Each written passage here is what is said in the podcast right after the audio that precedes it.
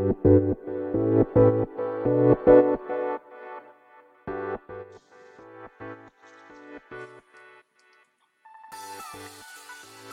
い。始まりました。本を読んでは独り言ラジオ。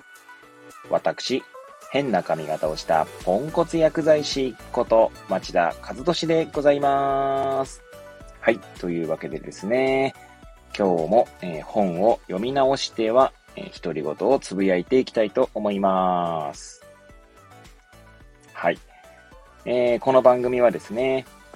私、えー、まあ、本を読むときにですね、まあ、その本の気になった箇所とかですね、まあ、あるいは心を揺さぶられた、えー、文章だったりとか、あるいは、まあ、覚えておきたい、え文章にですね、まあ、フィルム付箋を、まあ、貼りまくっているわけなんですけども、まあ、この番組ではそのフィルム付箋の箇所をですね、読み直して、で、まあ、その日、その時、その瞬間にですね、まあ、なんだろう、こう思いついたことを、まあ、ただ喋ると。まあ、そんな独り言を語る、えー、番組になっております。はい。まあ、場合によってはですね、まあ、その日のコンディションだったりとか、はい。あるいはその日にですね、まあ、仕入れた情報なり、仕入れた経験とし、仕入れたというか、まあ、体験したことなどでですね、えー、まあ、立ち現れるその、独り言は、ま、異なってきますので、はい。まあ、もしかしたら全く独り言が、まあ、出てこないということもあるかもしれません。はい。まあ、そんな感じでですね、まあ、ゆるりと、まあ、やっていっております。はい。で、まあ、私自身がですね、まあ、本を読み直すきっかけとしてですね、まあ、ついでにという言い方も変なんですけど、はい。まあ、私自身のためでもありですね、まあ、それを一応収録してる。一応というと、まあ、語弊があるかもしれませんが、はい。そんな感じですかね。はい。で、まあ、私の、まあ、気になった箇所とかにですね、まあ、フィルム付箋を貼っているので、まあ、もしですね、まあ、この別に配信を聞く聞かないにかかが関わらずですね、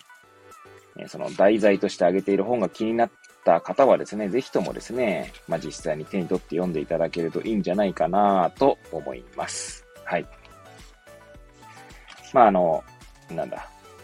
本はですね、まあ、読む人によってですね、その、ご自身の経験とか体験と、その結びついたりとか、どこに興味関心を持つかとか、そういうのはまた異なってきますので、えおそらくですね、違う方が読めば、まあ、違う解釈ができたりとか、あるいは、えー、なんだろうな、違った、その感想を抱くと。まあ、それがまあ、読書の醍醐味かなと思いますので、はい。まあ、そんな感じでですね、えー、ぜひとも本を手に取っていただければいいんじゃないかな、なんて思います。はい。で、えー、まあ、前回までですね、え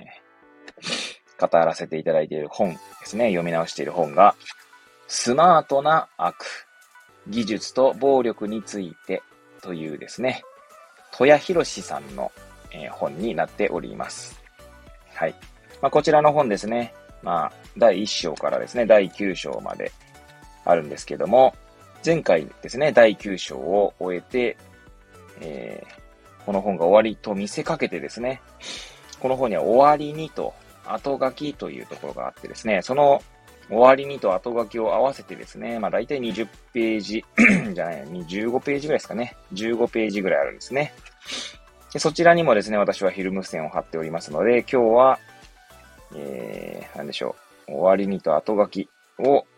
まあ、読んで、読み直してですね、はい。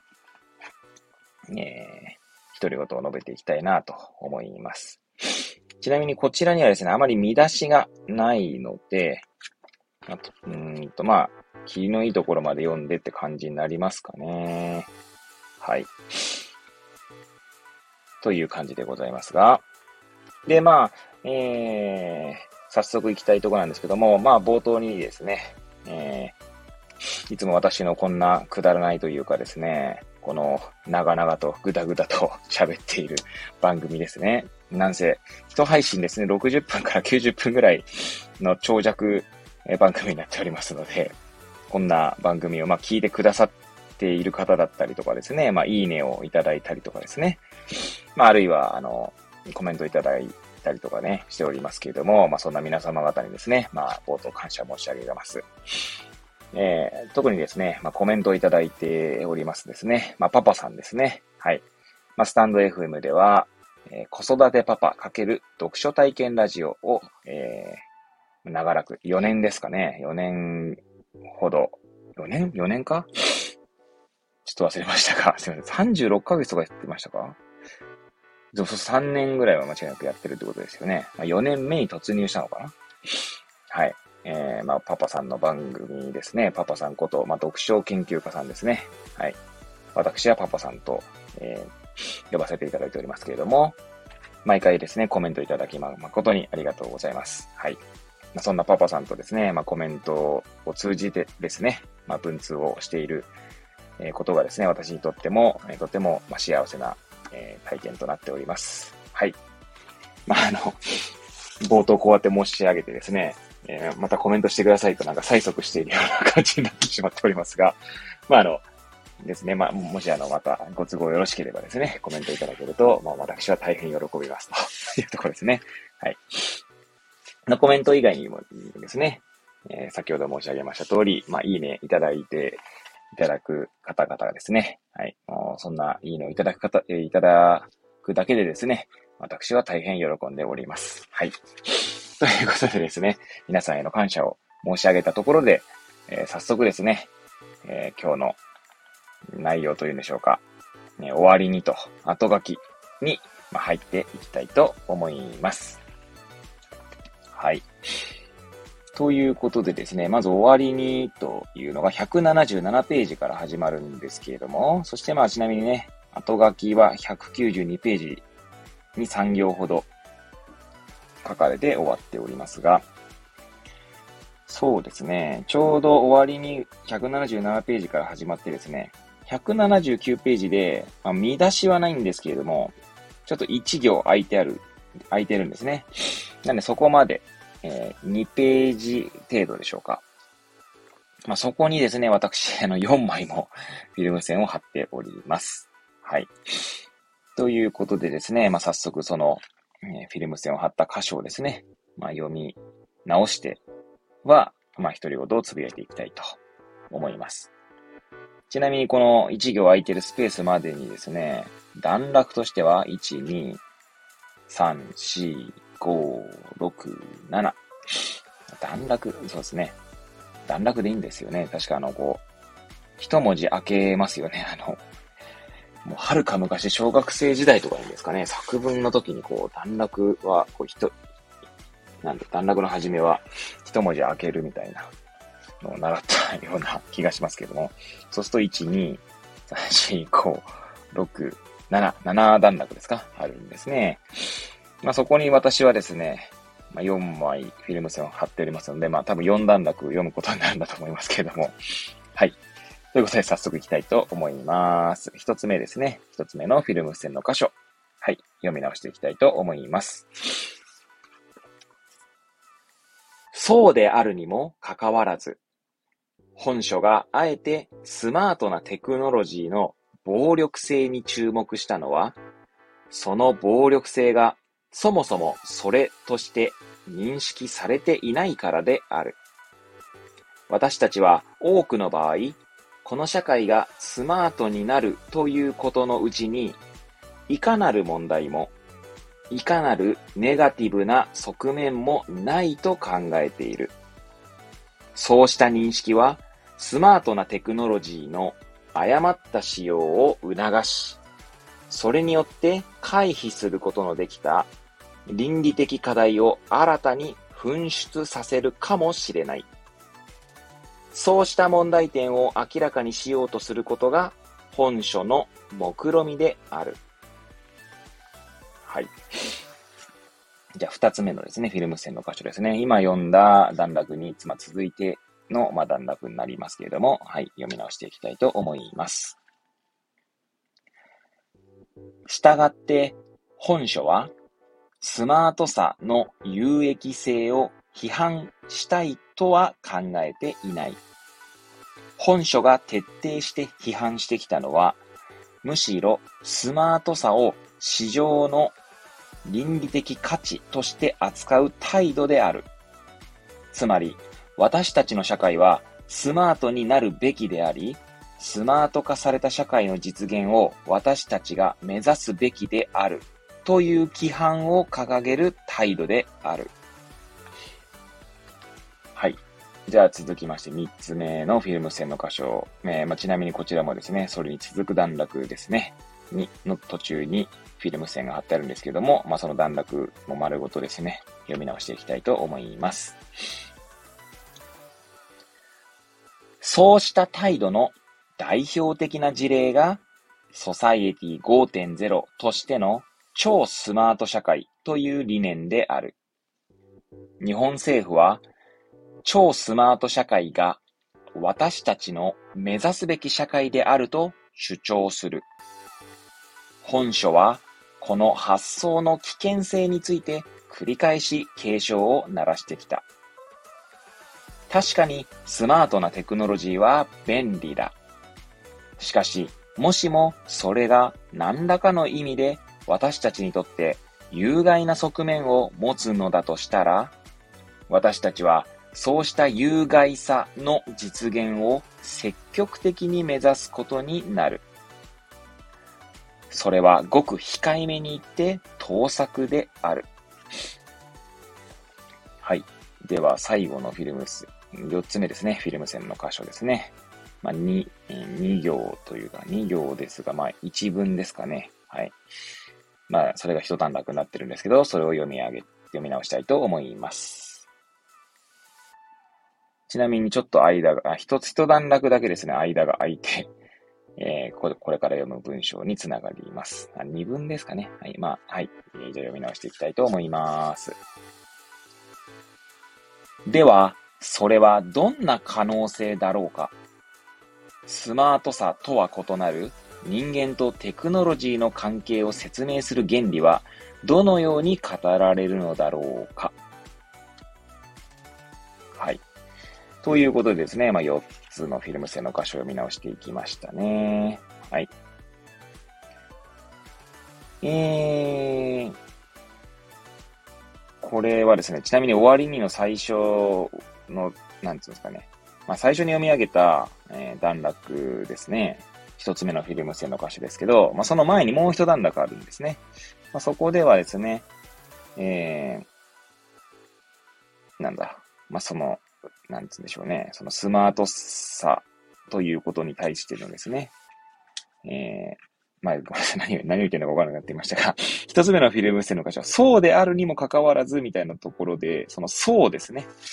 そうはどこを指しているんでしょうか、というところで言うと、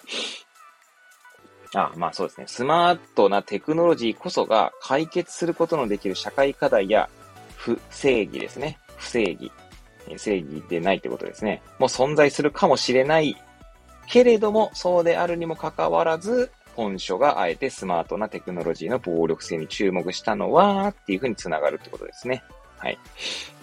まあもちろんスマートなテクノロジーも必要というか、その、有益になることもあるかもしれないけれどもってことですね。でも、あえて、そのスマートなテクノロジーの暴力性に注目したと。はい。いやー、そうですね。このスマートさとかっていう、まあ、その言葉そのものがですね、何かこう、なんて言うんでしょう。すごい陳腐な私の言語力のなさで言えば、まあ、かっこよさみたいなね、あの、かっこいい響きですよね。スマートですね、みたいな。はい。そんな感じなんですよね。だからこそ、こう、スマートさに対してですね、なんでしょう。こう、疑いの余地ってなかなか生まれにくいんでしょうね。はい。なんか先ほどから咳払いしまくってますけど、はい。なんでしょうね。今日、今日はちなみに、どうでもいい話ですけれども、またいつも通り、まあ、子供の寝かしつけを終えてですね、ちょっと若干寝落ちして、えー、ちなみにこの収録を始めたのは、日付変更線をまたいでですね、2月23日、今日は祝日になってるわけですけど、の、えー、0時、まあ、5分ぐらいから、はい、まあ、配信を、配信をとか収録を始めました。はい。まあ、そんな感じでなんですが、そうですね。まあ、今読み上げてたですね、まあ、文章は ある意味、この第1章から第9章ですね、まとめるような文章になってるんじゃないかなと思いますね。はい。スマート、スマートウォッチとかね、まあ、そこま、今これスマートフォンでですね、まあ、録音し、録音というか、まあ、アプリを立ち上げて、こう収録ボタンを押しておりますけれども、まあ、便利ですよね。はい。まあ、全然通り前ですが、が今日ですね、まあ、私、まあ、いつも通りですね、薬局でですね、まあ、かいろんな患者さんと、まあ、お話ししてきましたけども、まあ、あの、毎、うんと、3ヶ月に1回来ているですね、まあ、患者さんでですね、えー、まあ、60代くらいかな。70代ぐらいでしたかね。6、70代ぐらいの、まあ、男性の方がいらっしゃるんですけど、まあ、その方はですね、まあ、あの、一人暮らしをされているんですね。で、大変ですね。まあ、なんて言うんでしょう。こう、話が好きというか、まあ、自己自身のですね、多分こう、まあ、なんて言うんでしょう。いろんな本を読んだりとか、まあ、新聞を読んだりとかしてですね、まあ、こう、得た、まあ、なんでしょうね、知識というか、そういったものをですね、こう話したがる方がいらっしゃるんですね。はい。多分、まあわかんないですよ。これも勝手な私の解釈というか、あの多分そうなんじゃないかなと思っているってことなんですけど、まあ多分聞聞いてほしいんだろうなというふうに思って、まあいつも話を聞いているんですね。まあ、あの、なんて言うんだろうな、普通に、うん、薬局自体がそんなに混雑してなければ、まあその人の話を聞いてですね、あの、まあ普通に対話を楽しんで、対話というか会話を楽しんでいるんですけれども、私自身もですね。はい。でなんかそういう人こそですね、それこそまあ私こうやって、えー、スタンド FM でですね、まあ配信してますけど、まあそういったものを使うとですね、なんて言うんだろう、ご自身のこう考えだったりとか、まあ喋喋りたいことをですね、まあこう、目の前に誰もいないんですけど、私もですね、なんせ今、えー、なんだ、これは洗面所ですか？はい。洗面所をですね、まあ、締め切ってですね、一人でこう、語っているわけです。はい。まあ、誰もいない中でですね、これ喋っているんですけど、まあ、こうね、えー、本当にこの配信の、まあ、冒頭にも申し上げました通り、まあ、いいねをいただいたりとかですね、まあ、コメントいただいたりするわけなので、まあ、そういうことをするとですね、なんて言うんだろうな、きっとその患者さんも、まあ、満たされたりするんじゃないかななんて思ったりするわけですね。まあ、ラジオ配信とか言うとですね、多分一昔前、まあ、それこそ私が10代とか、まあ、30年前とかだとですね、ラジオ配信みたいな、しかも趣味でみたいな、ってなるとですね、多分相当労力がいったんじゃないかなと思いますし、まあ普通にラジオ配信するなんてことは多分できなかったんじゃないかなと思うんですよね。まあ、できたとしても普通に録音してですね、自分で聞くとかその程度なんじゃないかな。わかんないですけどね。まあ、当時のことを全部ね、それこそ10代だとすると、全然世の中のことなんか知らないので、はい。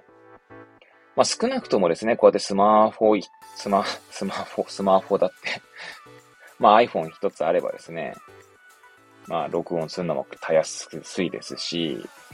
えー、まあそう、まあ SNS の類でですね、まあ発信したりとか、まあ発信すること というよりはですね、それによってなんかまあ少なくとも、まあ、まあ一人二人でもですね、こう、リアクションがあるだけでもですね、あの、なんていうんだろう、ちょっと満たされたりするってことはあるんじゃないかなと思うんですね。で、まあ何が言いたいかっていうと、そういった、まあなんて言うんでしょう。誰かと語りたいけどなかなかそういうコミュニティとかにも属してなければ、まあ、極端なこと言えば友達がいないみたいな人がいたとしましょう。別にあれですよ、その患者さんがそうだと言ってるわけじゃないんですけど、そういう人こそですね、まあ何かこう、なんだろうな、ネット上にこうだ、サードプレイスみたいな場所ができたりとか、そういうことがあるんじゃないかなと思うんですね。はい。それこそ私もですね、こう、スタンド FM で配信して、えー、ね、こう、リアクションいただいたりとか、なコメントをしていただいたりとかっていうことでですね、うん、こう私の、なんだろう、承認、承認欲求とまではないですけど、何かこう、な本当に緩くかもしれませんが、なんかこう繋がってる感じがあったりとか、まあ嬉しいことがね、あ嬉しかったりとかですね。はい。まあ楽しかったりとか、まあだからこそですね、こうやって、えー、週3回もですね、しかも一つ、一、一配信60分も かけて喋っているっていうのもありますし、はい。まあもちろん自分のためでもあり、こう、まあ全部自分のためっちゃ自分の、自分のためなんですね。読み直すこと自体が自分のためでもあって、まあ、その結果ですね、その配信にリアクションいただくことで自分自身が満たされると。まあ、結局自分のためなんでしょうけど、はい。まあ、そんなことを思ったりするわけですね。まあ、ただしかしですね、その一方でですね、まあ、この本で語られているように、まあ、スマートになるべきとか、スマート化された社会の 実現を私たちが目指すべきであるみたいな、そうしたべき論の、という、うんまあ、べき論に代表される、まあ、態度ですね。まあ、そうしたものに対しては、ちょっと警鐘を鳴らしているという感じでございます。はい。はい、ということでですね、えー、じゃ続いて、えー、まあ、見出しではないんですけれども、まあ、一行開けてですね、また、えー、まあ、ちなみに終わりにの中にですね、一つだけ 見出しがあるんですね。で、その見出しの箇所までですね、この、えー、一行、今読み上げたところに一行開けて、179ページのまあ真ん中ぐらいからですね、えー、180ページ、181ページ、182ページの3分の2ぐらいですかね。はい。えー、約1、2、3、4、3、4じゃない、3、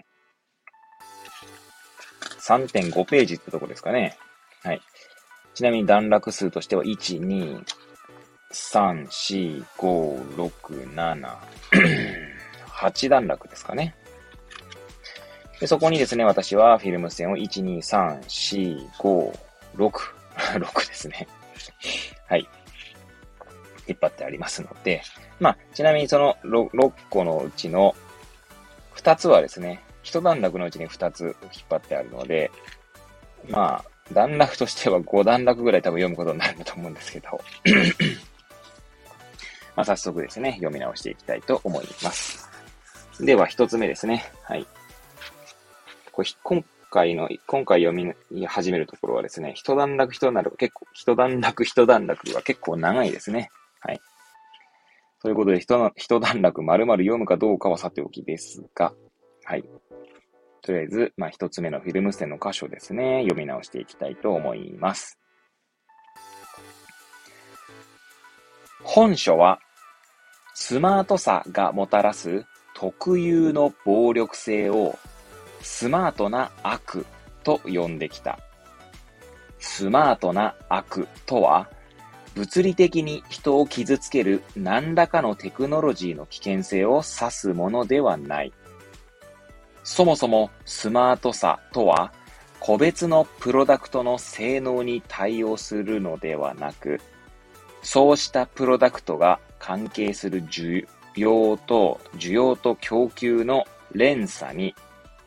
つまりロジスティクスに対応する概念である。あるテクノロジーがスマートであると評価されるのは、そのテクノロジーが置かれているロジスティクスが最適化されているときだ。したがって、スマートな悪は、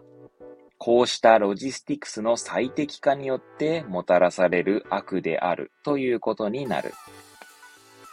はい。結局、あの、一段落読んでしまいましたね。じゃあ、二つ目のフィルム付箋の箇所なんですが、まあ、その段落にはですね、まあ、二つ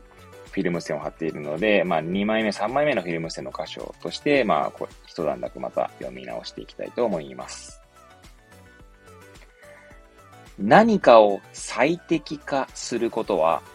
それ自体が倫理的な妥当性の根拠にはならない。つまり人間は倫理的に妥当ではない目的のためにロジスティクスを最適化することもある。最適化そのものが目的になってしまう場合には、スマート化がむしろ悪への加担を引き起こすことになる。それだけではない。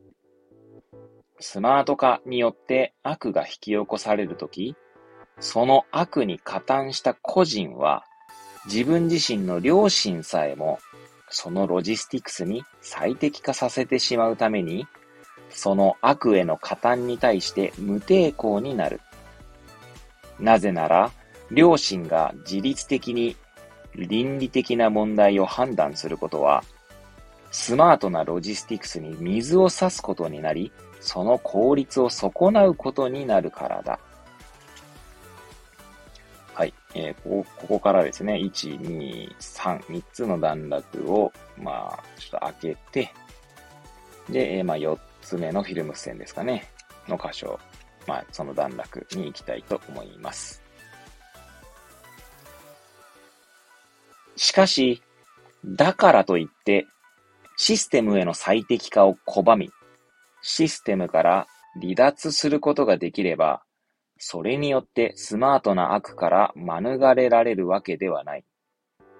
なぜなら、この世界には一つしかシステムが存在しないのではなく、同時に複数の互いに協約不可能なシステムが並列的に存在しているからだ。そして人間はそうしたシステムの中でこそ自らを意味づけることができるのであり、システムに帰属することなしに生きることは不可能なのである。あるシステムから離脱したとしても、それは別のシステムに帰属していないということの保証にはならない。そして自分がその別のシステムに再帰属していることを自覚していないとしたら、結局のところ人間はそのシステムによって引き起こされる別のスマートな悪に、なんだこれ、絡め取られることになるかな？多分そうっぽいと思いますが、ちょっともしかしたら字が間違ってるかもしれません。あ、私のね、読み方が間違ってるかもしれません。はい。ということで、まあ、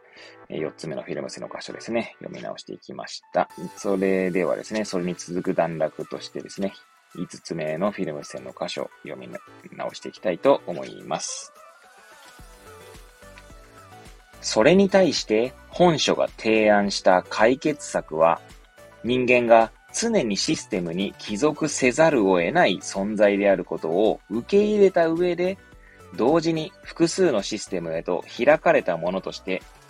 自らを理解するということであった。本書はそのイメージをイリーチの自律強制的な道具という概念のうちに見出した。それは確一的に生産されたテクノロジーによって人間のライフスタイルが決定されるのではなく、反対に人間のライフスタイルに合わせて自由にカスタマイズできる技術的産物のあり方である。本書はこうした道具をガジェットと呼ぶことにした。はい。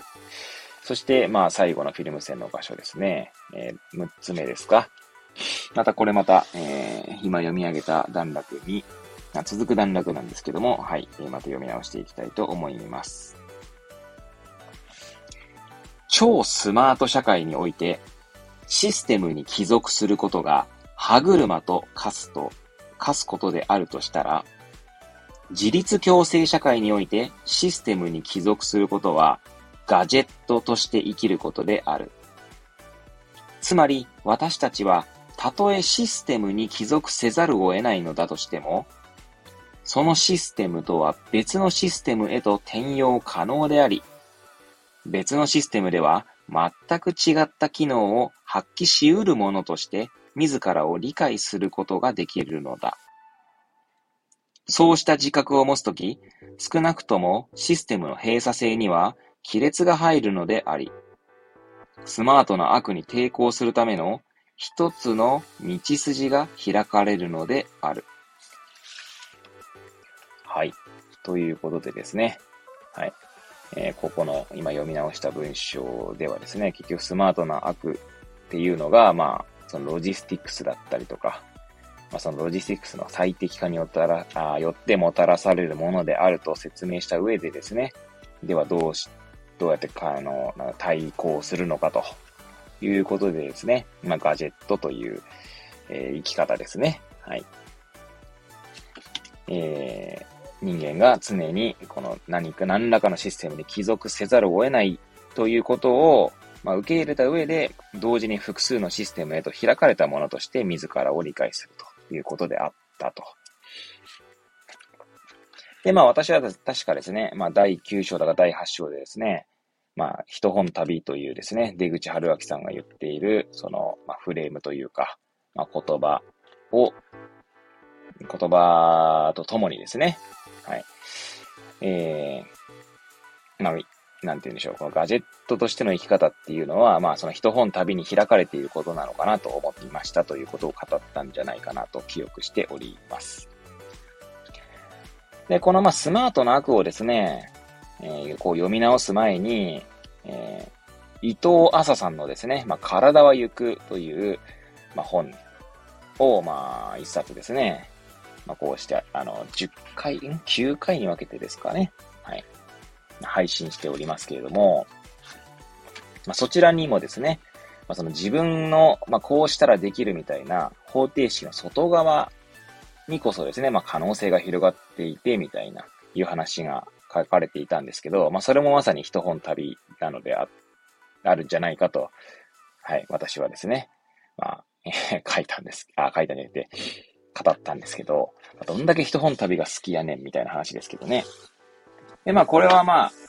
なんか改めてですね、自分の中で思ったことを、まあ、こう、一人ごとに喋ってみると、えー、なんだっけ、えー、出てこない。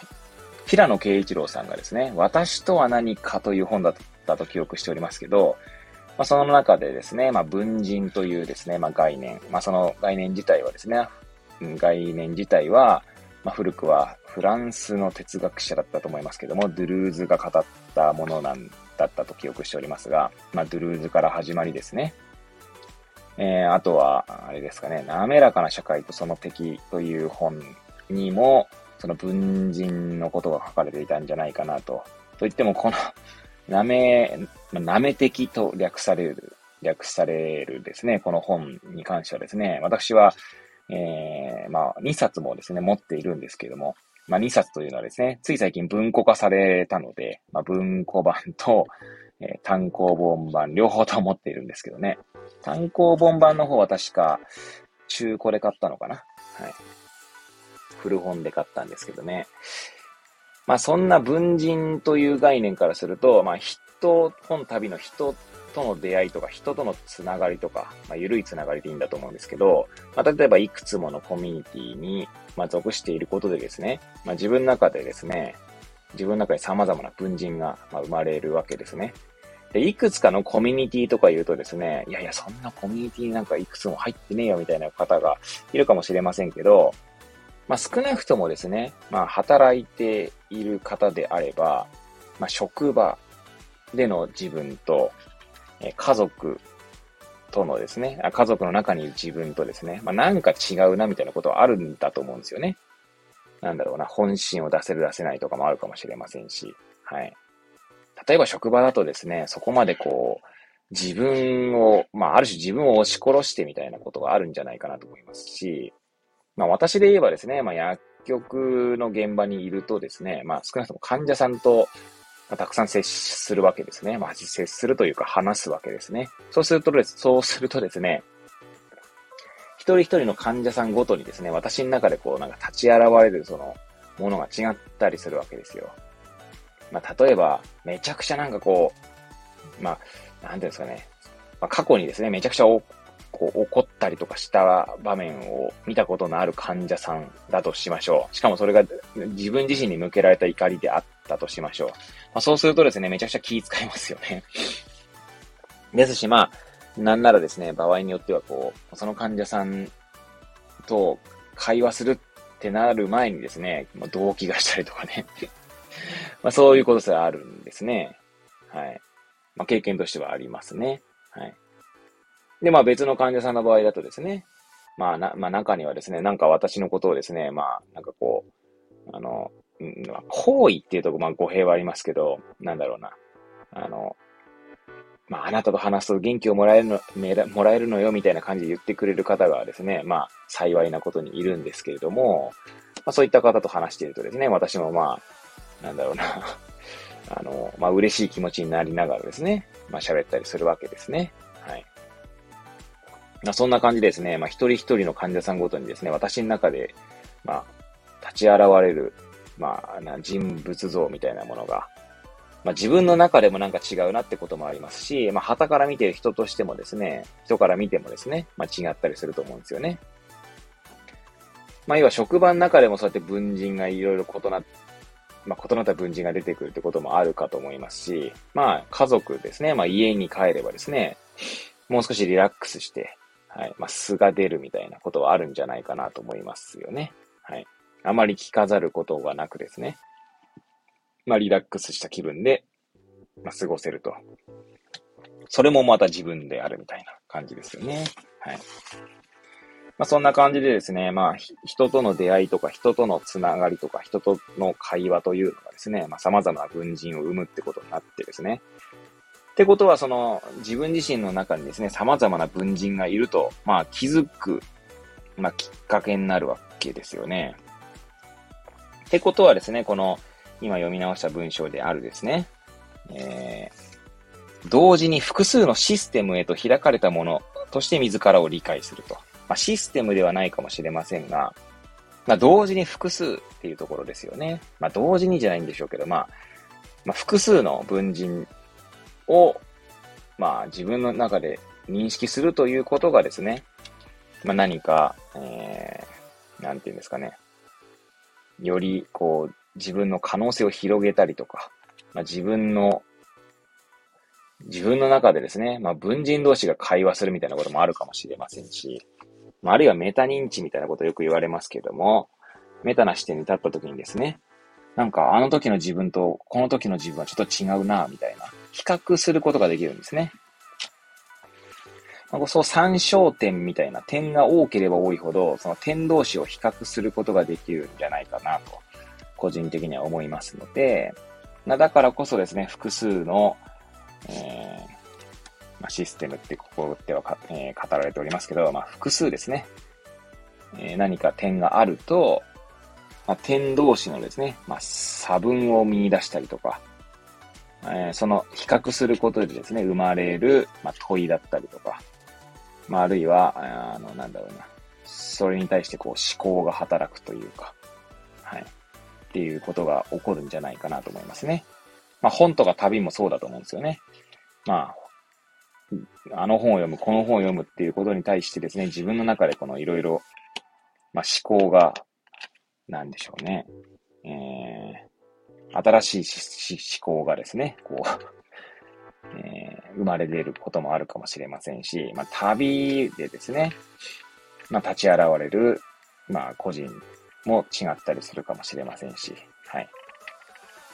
まあ、そういった経験とか参照点が多ければ多いほど、まあ、なんて言うんでしょうね。一つにこう、絡め取られにくいってことになるんでしょうね。まあ、スマートな悪、一つのスマートな悪に絡め取られにくいっていう感じなんでしょうかね。まあ、そうするとですね、なんだ、なんでしょうね。一つの何何らかの、まあ、ある種のイデオロギーみたいなものに絡め取られてしまうと、まあ、それしかないみたいな感じでしょうか。はい。まあ、宗教とかで言えば原理主義に近くなってしまうというんでしょうかね。まあ、そうするとですね、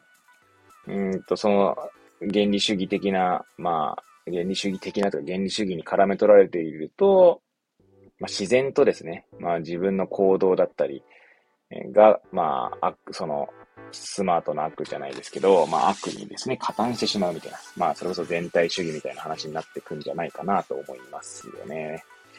はい。と、まあ、ここまで語りつつですね、私はまあですねまあ、全体主義やら宗教やらと言いましたが、まあ、何一つですね、理解してね、ポンコツ野郎ですので、単にそんなこと思うよっていう程度のことでございます。はい。で、まあね、あの、何度も申し上げます通り、これはあくまで私がですね、まあ、読んでこんなこと思ったよってだけの話ですので、はい。まあ、こんなことが、なんつうんだろうな、こうあるべきであるなんてことは言うつもりもないですし、はい。なんでまあ皆さんもですね、ぜひこの本を読んでいただくっていうのがまあ、冒頭も申し上げましたけども、まあ一番なんじゃないかなと思います。はい。ということでですね、えー、この終わりにの中に唯一出てくる、唯一出てくる、えー、見出しですね、えー、の箇所に進みたいと思います。はい。見出しのタイトルがですね、結ぶ技術という、えー、まあ、見出しになっておりますけども、ここにはですね、私、フィルム線を1、2、3、4、5、6、7、7ですね。7, つのフィルム線を貼っておりますが、ちなみに、この結び、結ぶ技術はですね、182ページに2行だけ、えで、183、184、そして185ページに6行ですかね。はい。まあ、展開されておりまして、えー、段落としてはですね、1、2、3、4、5、6、7、8段落ですね。その8段落に私は7枚もフィルム線を貼っているんですが、まあ、これまた、うん、これまたじゃないですね。1、2、あんまり一段落に2つ貼ってることがないですね。はい。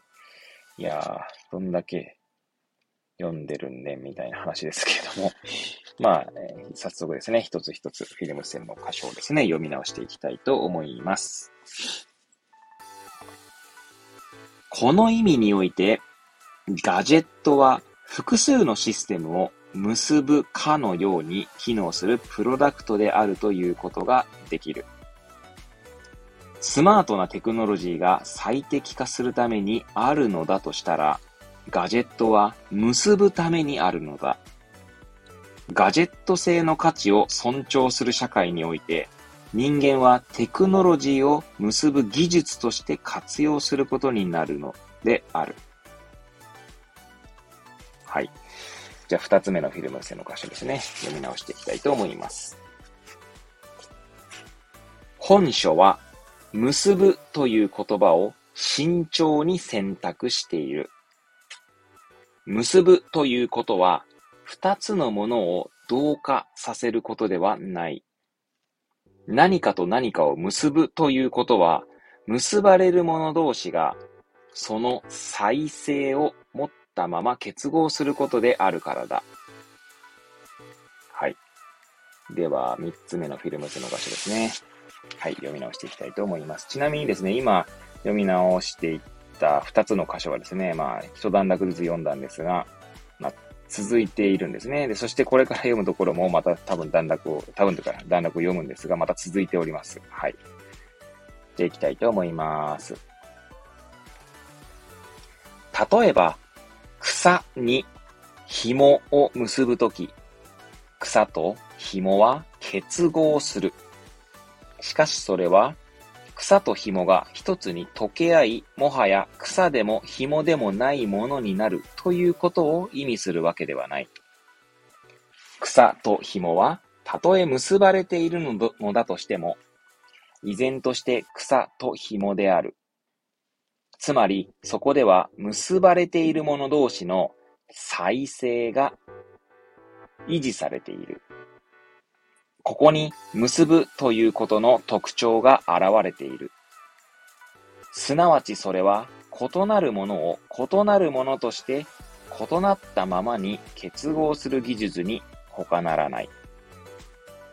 はい。えー、そしてまた続いてですね、まあ、続く段落の途中にフィルム付箋を貼っていますので、えー、また一段落読み直していきたいと思います。複数の閉鎖したシステムを結ぶということは、それらを統合してより大きな一つのシステムにすることではない。それは結局のところ絶対的な閉鎖的システムを促進することにしかならず、開放性を既存することになる。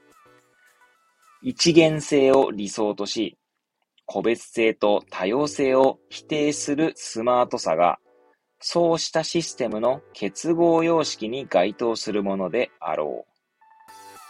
う。結ぶということは、このような一元性を実現することではない。そこでは異なるシステムが互いを排除し合うことなく同居することになる。はい。そしてまた、えー、続くですね、フィルム、えー、続く段落の途中にフィルム線が貼ってありますので、また一段落読み直していきたいと思います。同時に結ばれたものは、それが差を含んだ結合であるからこそ、いつでもほどかれる状態にある。どんなに固く強く結ばれたものであっても、正しい手順でその結び目を解いていけば、いつか結合されたものは再び離散する。もしも解くことができないならば、それはそもそも結ばれているとは言えない。絡まっているだけである。この意味において、解除可能性は、結ぶ技術の条件なのである。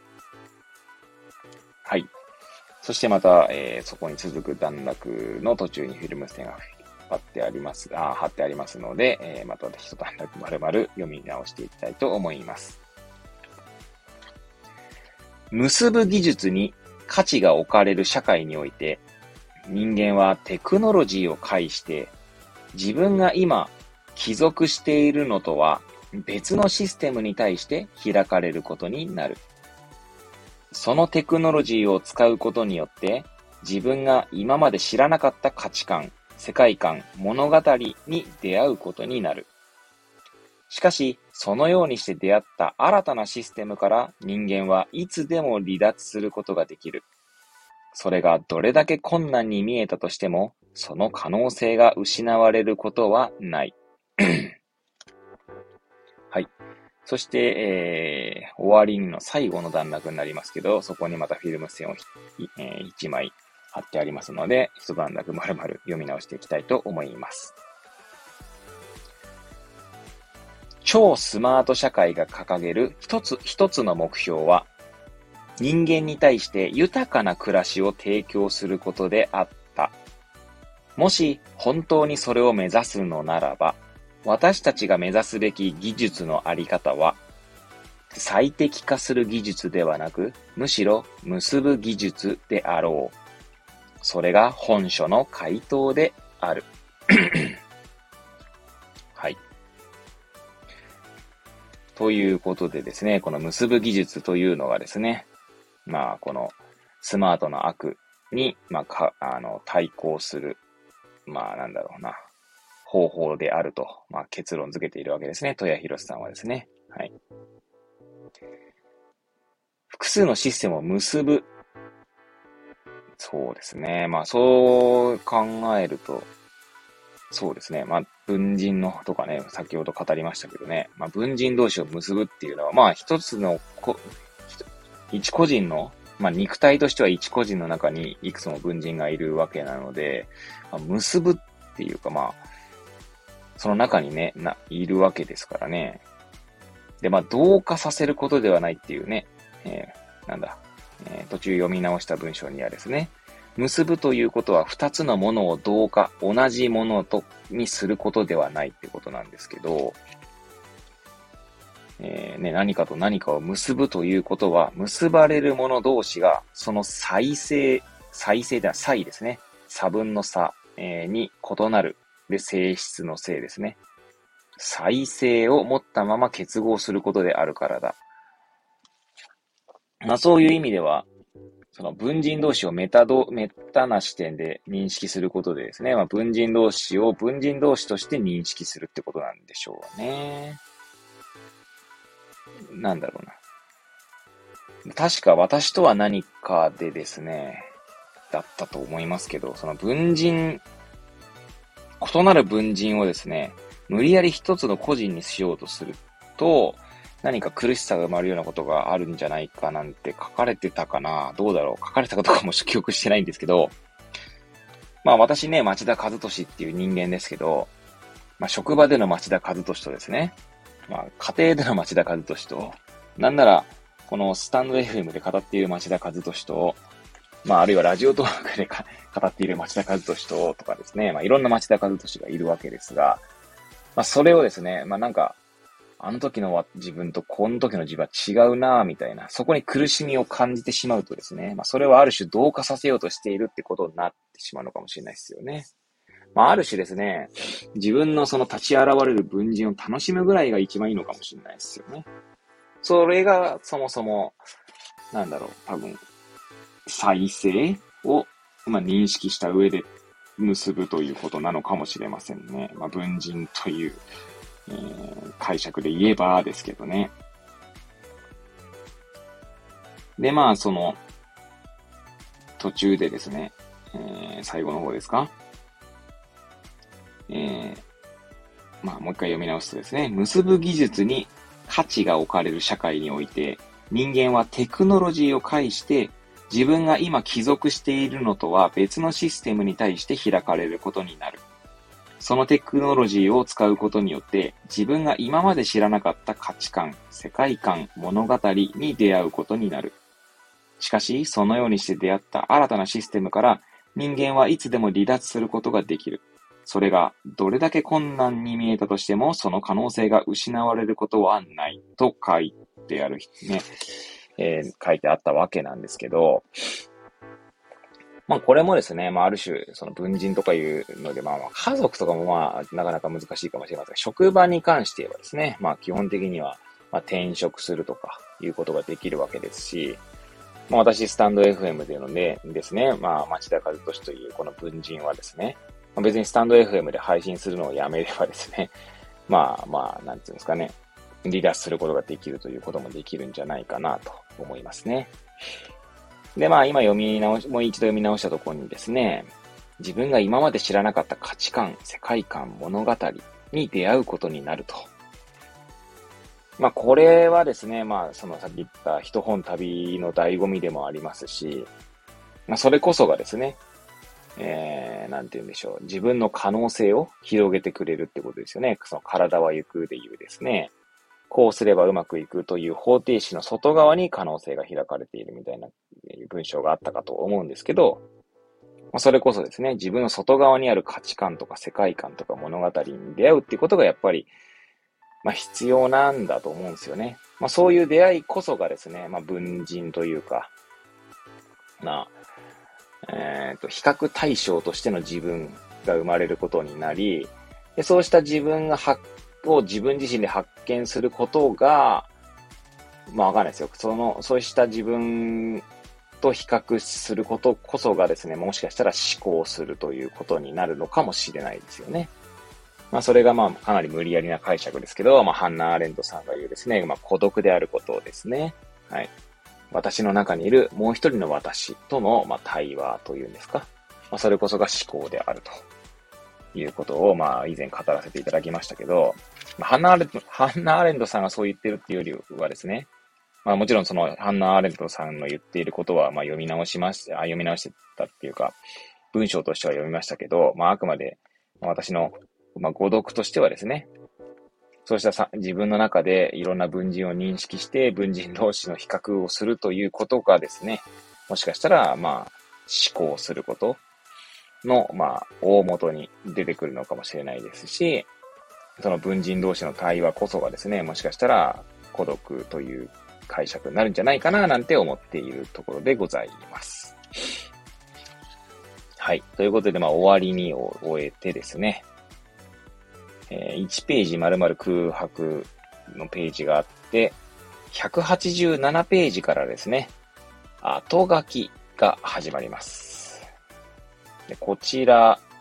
ですね、えー、こちらにはですね、私は1、2、3、4、5、5枚のフィルム線を貼ってありますね。まあ、ちなみにですね、この後書きにはですね、えー、これは ACA ね、C というですね、まあ ACA ねっていう人が、人というか、方が、うんと、まあ、作詞作曲ボーカル ACA ねっていうところなんですけど、このずっと真夜中でいいのにというバンドがあるというところから、まあ、この後書きが始まるんですね。2018年から活動を開始した音楽ユニットであると。で、えー、この、その ACA、ネ C の、えー、と、作詞、作曲、ボーカルについて語られていくんですね。はい。まあ、それなんですが、うん、まあ、そこ、まあ、そんな後書きにですね、貼られているフィルム線の箇所をですね、ちょいちょいとこう、まあ、読み直していきたいと思いますね。はい。ちなみに、えー、ちなみに、このずっと真夜中でいいのにというバンドがですね、公式ウェブサイトでは次のように説明されているということで、まあ、ちょっとそこだけ紹介したいと思いますね。さ、ちなみにこの ACA ねって書いてありますが、えー、ACA は、まあ、アルファベットですね。大文字の ACA と並んで、ねはひらがなのねですね。はい。これ、ACA ねじゃないですね。これ、あかねさんなのかな今更、ひどいですね、私ね。多分、あかねさんですよね、これ多分ね。ちょっと恥ずかしくなってきましたね。ACA ね知ってわって言ってる人が、私がですね。あかねさんだと思いますね。多分違うかな。あかねの赤がですね、ACA ってことだと思うんだけどな。どっちで読めばいいんでしょうね。うーん。まあ、あかねと読みますか。すいませんね。なんかずっと真夜中でいいのにの、もしファンの方がいらっしゃったらですね、め、なんて読み方してんだよとかって言ってですね、クレームが入りそうですけど、申し訳ございません。ちょっとそこをちゃんと調べもせずにですね、語っておりますので。まあいいや。はい。えー、まあ、申し訳ございませんと、陳謝をしてですね、進んでいきたいと思いますが、まあ、その公式ウェブサイトではですね、まあ、作詞作曲ボーカル、あかねによる不要な電化製品の始末にお困りの方必見のバンド。メンバーは特定の形を持たず特殊な楽器編成をしがちと紹介されているんですね。で、この、まあ、家電製品とか電化製品ですね。に、というところから、まあ、私がヒュレム線を一つ引っ張った箇所の、まあ、段落が家電製品というところから始まるので、まあ、えー、まあ、とりあえずですね、まあ、一つ目のフィルム線の箇所、まあ、読み返していきたいと思います。家電製品は、もともと家の中で使われるように設計されているいるのであり、それぞれが特有の目的を持っている。しかし、それらは古くなり、不要とされることで捨てられ、破壊される。茜氏は、そのように余計なもの扱いされた家電製品を収集し、そこに音楽の表現という新たな目的を付与する。古くなった道具に新たな生命を吹き込むのである。はい。えー、じゃあですね、続いてのフィルム線の箇所ですね。読み直していきたいと思います。ちなみに読み直す前にですね、うーんと、一つですね、なんだ、楽曲がですね、楽曲の、楽曲の歌詞が、えー、引用されているんですね。まあ、そこを読んだ方がいいのか？まあ、読みますかね。はい。これ、そしてこの字がまた読めないんですね。まあね、ほんと、読書しているとですね、まあ読めない漢字がですね、出てくるんですが、で、多分その時はですね、調べたりするんでしょうけど、しばらく経ってですね、またそこの、その文字をですね、読もうとするとですね、全く読めないという、この、自分の国語力のなさよ、みたいな感じ。国語力なのかなまあ、うん。漢字読めなさ加減よ、みたいな感じですけれどもね。ちょうどたまたまというか、うーんと、パソコンが目の前にありますので、これはなんだ、これは。違うんだ。いじりかと思いましたが、いじりじゃないんですね。うーんと、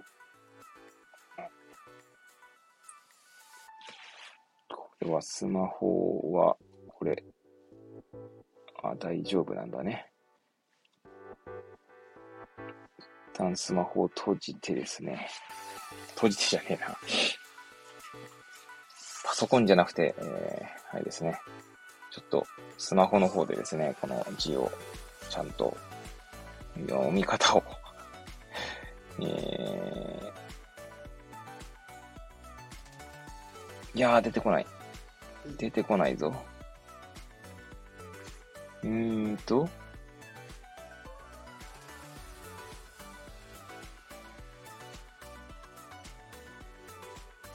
えー、これじゃない気がするんだけどな。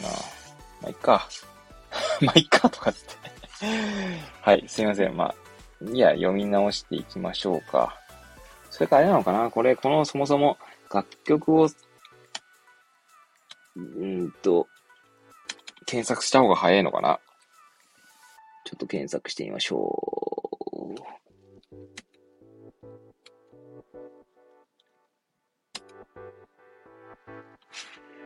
うん、お、出てきましたね。と見せかけてですね、これがどうなんだ、これは。うーん。えー、うわ今度はコピペができないみたいな感じですね。読み方とかできんのかな、これ。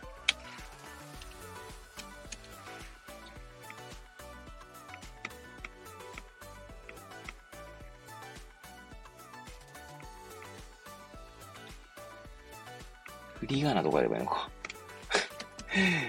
すごいな。振り仮名付き。出ました。いけるかな？うーんと、はい。うわー、なんだこれ。歌詞。ああ、はいはい。来ましたね。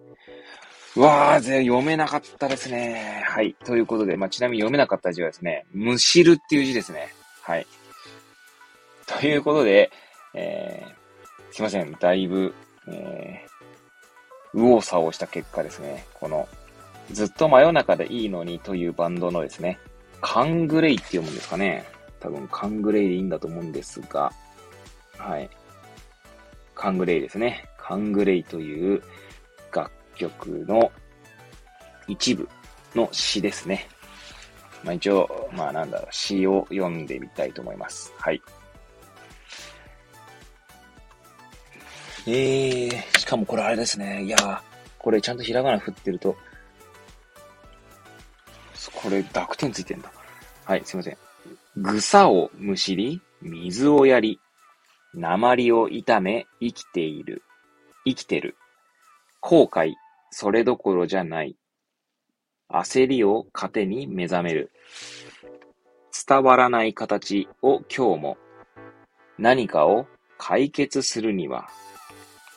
たやすいことではないけれど、答えは別にある。展開を嫌い。荒れ果てたこの世を、えー、ねえどうしたい、えー、見過ごせない僕がいい。ほっときな。答えれば答えるほど、ねえどうして、無気力な僕には戻れない。駆け引きを続けて。というところまでがですね、まあ、紹介してあるんですね。あの、後書きにですね。そんなのがあった上でですね、まあ、フィルム線の箇所を読み上げていきたいと思います。いやー、あれですね。ちなみにですね、例えばですね、答えれば答えるほどはですね、最初の答えるのは、あれです。応答の大の字なんですけどね。で、答えるほどの答えるはですね、多分これ答えたなーみたいな、なんだろうな。え、参ったなみたいな答えたじゃなかったかなこれ。違うのかなとかですね、結構その漢字での遊びというんでしょうか。まあ、そんな感じに思えますが、はい。実際この曲を聴いていないので、ちょっとさ、あの、これを、この配信を終えたらですね、ちょっと YouTube で聴いてみようかななんて思います。ちなみにカングレイのカンは、あ、カン、そうです、カングレイ、あの、のカンは、勘ですね。勘どころの勘の字だと思いますね、これはね。ということで、まあ、それはさておきですね。じゃあ、フィルム線の箇所、はい、読み直していきたいと思います。こうした彼女の言語感は、家電製品を表現に取り入れる感性とつながっている。家電製品がそうであったように、彼女が使う言葉も、元々の使用目的から離れ、音楽の世界を表現するために収集される。彼女がステージで用いる家電製品も、詩の中で使う言葉も、どれも不揃いだ。そこには雑多性と個別性がある。では、このような世界、世界観を作り出すことで彼女は何を伝えようとしているのだろうかその表現の焦点はどこにあるのだろうかはい。えー、こう、今一段落読んだんですけど、その一段落にまた続く段落に、のの一部にですね、フィルム線を貼ってありますので、そこの一段落丸々、えー、読み直していきたいと思います。おそらくそれは閉鎖性への拒否である。何かがある特定のシステムの中だ、中でだけ存在し、そのシステムの外側に出ることを許されないという支配への拒否である。あるいは、あるシステムがその内部に存在するものだけで完結し、その外側から何かがやってくることを拒否するという排他性への拒否である。彼女の世界を表現するものは、すべてもともとは別のシステムに属していた者たちだ。そうしたものが彼女の世界にやってくることで、そこで新たな生命を得て、新たな声を発するのだ。そうした世界があり得ること、そのように私たちが存在できるということを彼女の楽曲は訴えているように思える。はい。えー、それにまた続くですね、段落の一部にフィルム線を貼ってありますので、はい。またそのまま、えー、一段落ですね、えー、読み直していきたいと思います。カングレイには、こうした彼女の世界観を端的に表す一言が含まれている。それは、答えは別にある。だ。私たちはシステムへの最適化を価値とする世界に生きている。しかしそれは彼女に言わせれば、展開を嫌い、荒れ果てたこの世に他ならない。それに対して彼女の楽曲はそのシステムに亀裂を入れる可能性を示唆する。今ここにあるのとは別の世界に答えを探すことができるということを私たちに示唆するのだ。はい。えー、そしてですね、最後のフィルム線のはですね、その答えは別にあるっていうのがですね、本当に108、192ページの最初の最初の一文というか一行に答えは別にあるっていうこのカングレイのえー、なんだ、詩の中の一言ですね。に、えー、が、まあ、書かれていて、そこにフィルム線を引っ張ってありますね。はい。で、まあ、こうして後書きを読み直してですね、なんか今改めて思うのは、まあ、この楽曲はちょっと聴いてないので、まあね、先ほども言いました通り収録を終えたらですね、聴いてみようかと思いますけれども、このなんていうんですかね、これ、スマートな悪っていうのはね、テクノロジーとか、その最適化みたいな話ですけど、これってその、さっき、確か今日の配信の中で途中でイデオロギーがどうこうみたいなこと言ったかと思うんですが、その、なんていうんですかね、ある種常識みたいな、あの、価値観とかですかね、そうしたものの外側に出ることを許されないという支配ですね。まあ、と、この、えー、ごめんなさい。この後書きの中には、うんと、二つ目の、三つ目のフィルム線の箇所ですかね。えー、閉鎖性への拒否であるってことで、で、もう一回読み直すとですね。何かがある特定のシステムの中でだけ存在し、そのシステムの外側に出ることを許されないという支配への拒否であるっていう、まあ一文があるんですけど、このシステムをですね、それこそ常識とか、えー、価値観というふうに、こう、置き換えてみると、もう一回置き換えて読み直してみましょうか。はい。何かがある特定の価値観の中でだけ存在し、その価値観の外側に出ることを許されないという支配への拒否であるっていうことを、まあそういうふうによ、まあなんだ今、無理やりし、無理やりとかシステムを価値観に置き換えて読み直したわけなんですが、これは結構ですね その、わかんないですよ。まあ私自身の経験をか、まあにおいてってことなんで、皆さんがそう思うかどうかはちょっとさておきなんですけど、まあ、これ、そしてかなり大きく出ますが、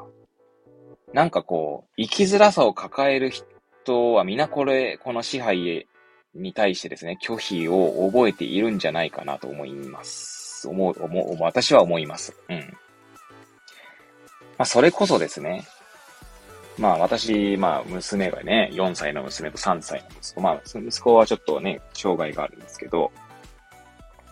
まあ娘を見て思うのはですね、まあ、保育園とか行ったりとかですね。まあ、それこそ、まあ、私と妻という、まあ、大人と、まあ、まあ、家族、家族というか、その家庭の中ではですね、まあ、すごい、えー、生活しているわけですけど、まあ、大人の都合でですね、まあ、自分の、自分とかその娘の自由というのがですね、まあ、制限されていくことが、まあ、あるわけですね。まあ、例えばですね、まあ、これ、共同生活になるので、まあ、どうしてもしょうがないっちゃしょうがないんですけど、まあ、妻がですね、寝、寝たい時間にですね、娘は起きてたいみたいなことが、まあ、あるわけですよ。まあ、そうした時にですね、まあ、ある種無理やり寝ようと。まあ、無理やりってそんな、めちゃくちゃね、そんなんかこう、なんでしょうね。うん、羽交い締めにして、こう、やらやらって泣かれるほどってことはないですけど、まあ、ただまあ、あの、まだ起きたいとかって言われてもですね、まあそこをなんとか説得したりとかしてですね、寝てもらうわけなんですが、寝てもらうときまた語弊があるかもしれませんが、まあね、やっていくわけなんですよ。まあそういう、なんていうんですかね、まあそれはまあ、あのー、共同生活の話ですけど、まあ、まあなんだろうな、いい、私自身の経験で言えばですね、なんかこう、学生の頃とかって、まあ私ね、まあ4年間浪人大大学受験浪人してますけど、何かですね、高校を卒業するときにですね、大学に行かなければならないんじゃないかとかですね。それ、まあ、それこそですね、古くは、古くはって、まあ、私が生まれる前ぐらいからの価値観で言えばですね、いい大学に行かないと、いい、えー、会社には入れないんだ。そしてそうしないと、えー、給料っていうか、いい稼ぎが得られないみたいな価値観があったと思うんですよね、多分ね。まあ、そういうのもですね、ある種その価値観の外側に出ることを、こう許されないみたいな時代があったんじゃないかなと思うんですよね。まあ時代ってまあ今でもあるのかもしれないですけど、まあ別の価値観ですね。その、いい大学に行ってとか、いい会社に行ってとかじゃない価値観は何かしらあるんだと思うんですけど、で、それはどこにあるかっていうと、まあその、家庭とかその周辺ですよね。その人が生きている、まあ、環境というんでしょうか。はい。で、そういう、なんかその価値観の外側に出ることを、まあ別に許されないわけじゃないんだけど、許されないわけじゃないんだけどっていうか、出れるんだけど、なんか出づらい空気感みたいなのがあるんですよね。例えばそれが親の期待感とかだった場合に、なんだろうな。その期待、期待にですね、背きづらいみたいな。まあ親じゃなくてもいいんですけど、その周囲の期待とかもあるかもしれないですよね。で、その期待っていうのは何かしらの価値観に基づいた期待であって、で、それを裏切るのがちょっとなんか裏切りづらいみたいな。で、まあ、それは、まあ、このね、先ほどの文章からするとですね、まあ、支配っていう結構強めの単語ですけど、まあ、支配とまで言わなくてもですね、何かこう、動きづらいぐらいかもしれませんが、そういったものがやっぱりまあそれこそね、あるシステムっていう話がありましたけど、いろんなシステムが、まあ世の中には存在して、それが、なんていうんですか、入れ子構造みたいになってたりとか、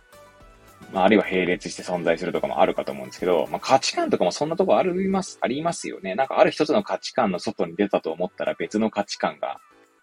あって、みたいな。まあ、イデオロギーとかもそうかもしれないですよね。うん。閉鎖性への拒否っていうのは、この閉鎖性への拒否っていうね、のこともね、この後書きに書かれてますけど、これは、まあ、まあ以前もどっかで語ったことがあるんですけど、まあ、子供とかを見ているとですね、何かこう、縛られることへの本能的なこう拒否みたいなものが出てくる気がするんですよ。まあ子供を見ているとですね。まあそれは以前語った話だと、それこそチャイルドシートとかね、チャイルドシート嫌がるんですよね。要は、きついとか、あの、もちろんね、安全面としては必要なものなんですけど、それもある種縛られているっていうことになりますもんね。まあ、ある種、それは身体的な話なんですけど、そういうやっぱりこう、何かこう、縛られる、つまりそれが閉鎖性と置き換えることもできるんじゃないかなと思うんで、それへの拒否っていうのは、まあ、ある種本能なんじゃないかと思うんですよ。人間にとってというか。だそういうのって至るとこに存在してるんじゃないかなと、まあ思いました、なんか今日は。まあそれこそですね、さっき職場の話とかね、ありましたけど、まあ職場にいるとですね、まあ例えば私なんかですね、一応薬局のですね、管理者という立場にいるんですけど、まあ管理者としてのなんかこう、なんつうんでしょうね。振る舞いを求められたりしますね。まあしますねって、まあある種仕方ない面はあるんですけど、まあ仕方ないと言えるのは、まあある種それを受け入れつつ、適度に受け入れてるから仕方ないって言える面はあるんですけど、その適度に受け入れられない場合には、その仕方ないと多分割り切れなかったりすると思うんですよね。そこに苦しんだりすると思うんですよね、多分ね。まあ、例えばね、管理者とはこうであるべきじゃないですかという、まあ、従業員のですね、まあ、ある種の価値観みたいな、ある種の考えとか、まあそういった見られ方をすると、結局、その通りにできない自分というものとの、まあある種こう、葛藤というか、まあジレンマみたいなのが生まれてですね。その苦しみに悩むとか悩んだりとか、することあるんじゃないかなと、まあ思うんですよね。まあそれは管理者じゃなくても、例えば、なんだろう、新人という単語で言えばですね。まあ新人とはこうであるべきであるみたいな。まあなんかありそうですよね。あの、新卒で入ったからにはですね、まあ、汗水垂らしてみたいな、まあ、別に私がそう思ってるとかじゃなくて、まあ、そんな価値観を持ってらっしゃる方とかはいそうですよね。なんか挨拶もしない新人は、みたいなことがね、なんかこう、ドラマのセリフとかでありそうですけど、ドラマであるのかな？ドラマ見ていない私がそんなこと語るのもちょっとまああれなんでまあ、漫画とかでもいいんですけど、それはつまり挨拶を要は新人は挨拶をすべきであるみたいな、率先して挨拶すべきであるっていう価値観があるからこそ、なんだこの挨拶をしない新人はという考えに至るわけなので、まあそう考えると、あの、多分、たびたびこのスマートな悪を読み直していく中で、引用させていただいたマザー・テレサの言葉ですね。えー、なんだっけ、思考に気をつけなさい、それは言葉になるからだったかな。言葉に気をつけなさい。それは行動になるからだったかな。行動に気をつけなさい。それは、えー、習慣になるから。習慣に気をつけなさい。それは性格になるから。で、まあ、そのちなみにその性格に気をつけなさいだったかな。えー、の後には確か、えー、それは運命になるからだった気がしますね。そうですね。それはいつか、そうだね。あ、そうだ、そうだね、じゃねえや。運命になるからまで行くんじゃなかったっけ？そうですね。もう一回読み上げますかね。思考に気をつけなさい。それはいつか言葉になるから。言葉に気をつけなさい。それはいつか行動になるから。行動に気をつけなさい。それはいつか習慣になるから。習慣に気をつけなさい。それはいつか性格になるから。正確に気をつけなさい。それはいつか運命になるから。ですね。ちなみに確かですね、最近読んだやつだと、ヒンドゥー教にもですね、えー、ヒンド、同じような、なんか言葉があるらしいんですね。まあ、そのヒンドゥー教の方の、えー、教えですね。ヒンドゥー教の教えの方はですね、今読み上げますけれども、心が変われば態度が変わる。態度が変われば行動が変わる。行動が変われば習慣が変わる。習慣が変われば人格が変わる。人格が変われば運命が変わる。運命が変われば人生が変わる。まあ、これはまさになんかこう、あれですよね。なんか有意識の思想とかに近いですよね。心が変われば態度が変わる。心によってですね、まあ、みあの、なんだろう、世界の見え方が変わるみたいな話だと思うので、あれ？私は、あの、なんだ、あんまりこう、ちゃんと理解してないですけど、確かヒンドゥー教と仏教ってあれですよね。確か、なんだろう、派生っていうか、えー、関係、はい、ヒンドゥー教と仏教の関係、違うんだっけか。まあ、もちろん全く同じではないんですけど、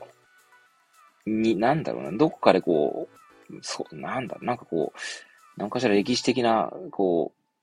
う、まじ、まあ、味わりとまで言わないですけど、なんかありたんじゃないかなと思いますが、えー、確かですけど、はい。すいません。すいませんね。全然私、あの、そういった まあ、ある種常識のようなものがないのでね、はい、すいません。えー、だったと記憶しておりますが、まあちょっとそこは、えー、ちょうどですね、開いたホームページがですね、橋爪大三郎さんのですね、世界は宗教で動いているからの、あ、動いているっていう、えー、ところからのなんかこう、引用箇所があったので、ちょっとそれをですね、今度買って読んでみようかななんて思いました。はい。ということでですね、まあなんか、まあつらつらと語ってまいりましたけど、まあ、答えは別にあるっていうね、えー、これは、常にやっぱそういうふうに思え、思えるかどうかっていうところですよね。で、この思えるかどうかっていうのがなかなか難しいんじゃないかなって気が今言ってて思いましたけど、まあ例えばですね、例えばっていうか、まあ、うつ、うつ病とかうつ状態の方とかは多分答えは別にあるってそもそも思えない状態なんですよね。多分。多分ですよ、これは。あくまで多分なんですけど。まあ以前ですね、まあ私の勤めるというか、勤務する薬局に来られたうつ病の方はですね、と話をした時に思ったのは、まああまりにもって言うと語弊はあるんですけど、かなりその、それこそ考えというか思考がですね、まあ、かなり閉じている印象を受けたんですね。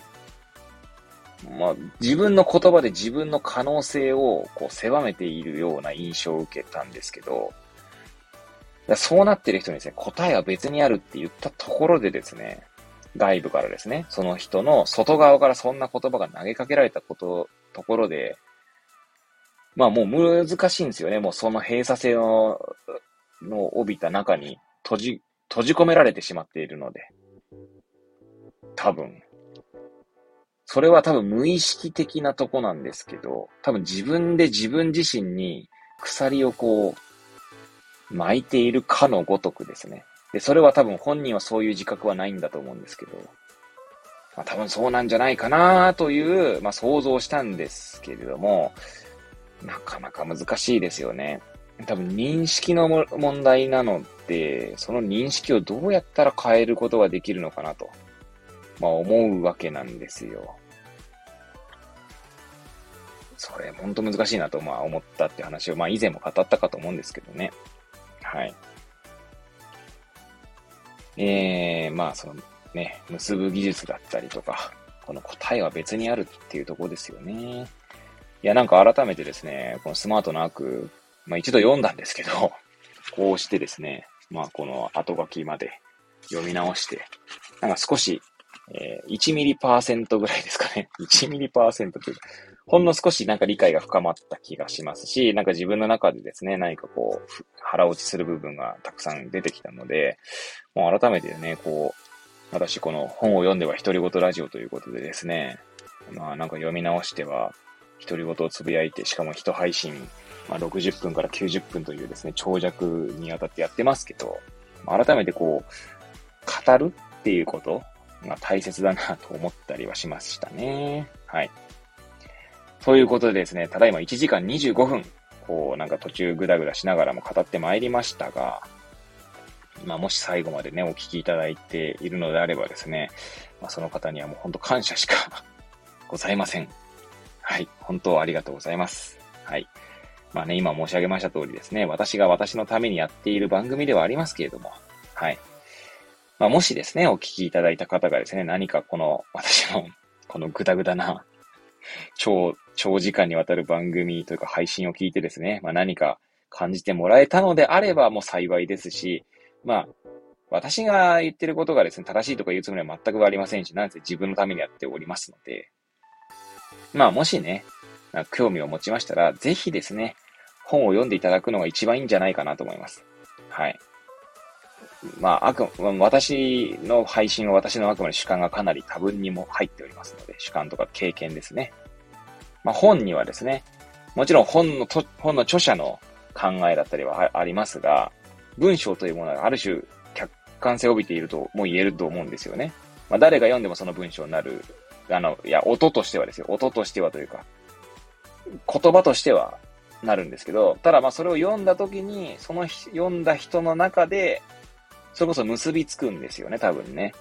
その人の経験と結びついたりとか、その人の今までの考えと何かしらの結びつきが生まれたりとか。だ本を読むということはある種結ぶことだと。えー、なんだ、読書とは結ぶ技術であると言えるのかもしれないですね。と、なんか今思いついたように言っておりますけど。まあ、だからこそですね、出口治明さんは人・本・旅ということを言っているんじゃないかなと思いますし、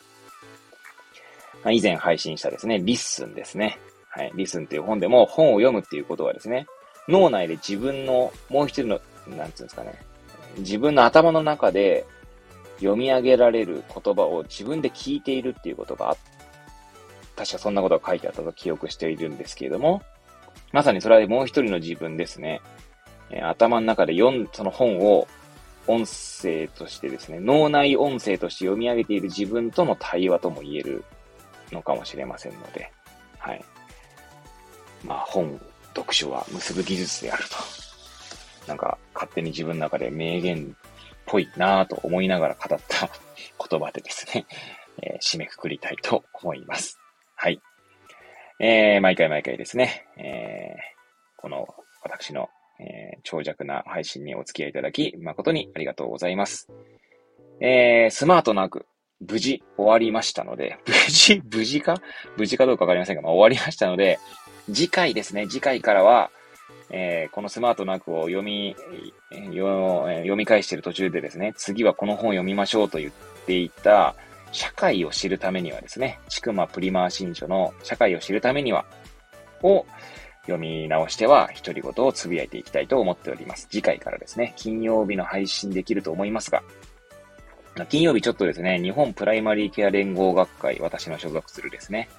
まあ、そこの東北ブロック支部という、まあ、支部があって、まあ、そこには薬剤支部会といって、まあ、薬剤師のコミュニティがあるんですけど、まあ、そこでですね、まあ、論文消毒会というものが開催されるんですが、ま、それを終えてから配信できるんじゃないかなと思いますね。はい。まあ、多分それが終わるのがですね、多分10時半頃か11時頃なんですけど、まあ、そこから1時間ぐらい喋れると思います。はい。ということで、また金曜日ですね。まあ、皆さんとお会いできるのを楽しみにしております。はい。とか言いつつですね、皆さんとお会いできるのとかっていつも語ってますけどね、別になんか対話してるわけではないので、一人で喋ってるだけなのでね、はい。まあなんかまあ、なんか取ってつけたように言っておりますけど、はい。まあ要はね、お付き合いいただければ幸いでございますってことですね。はい。ということで、え、今日の配信を終えたいと思います。それではまた次回お会いいたしましょう。さようなら。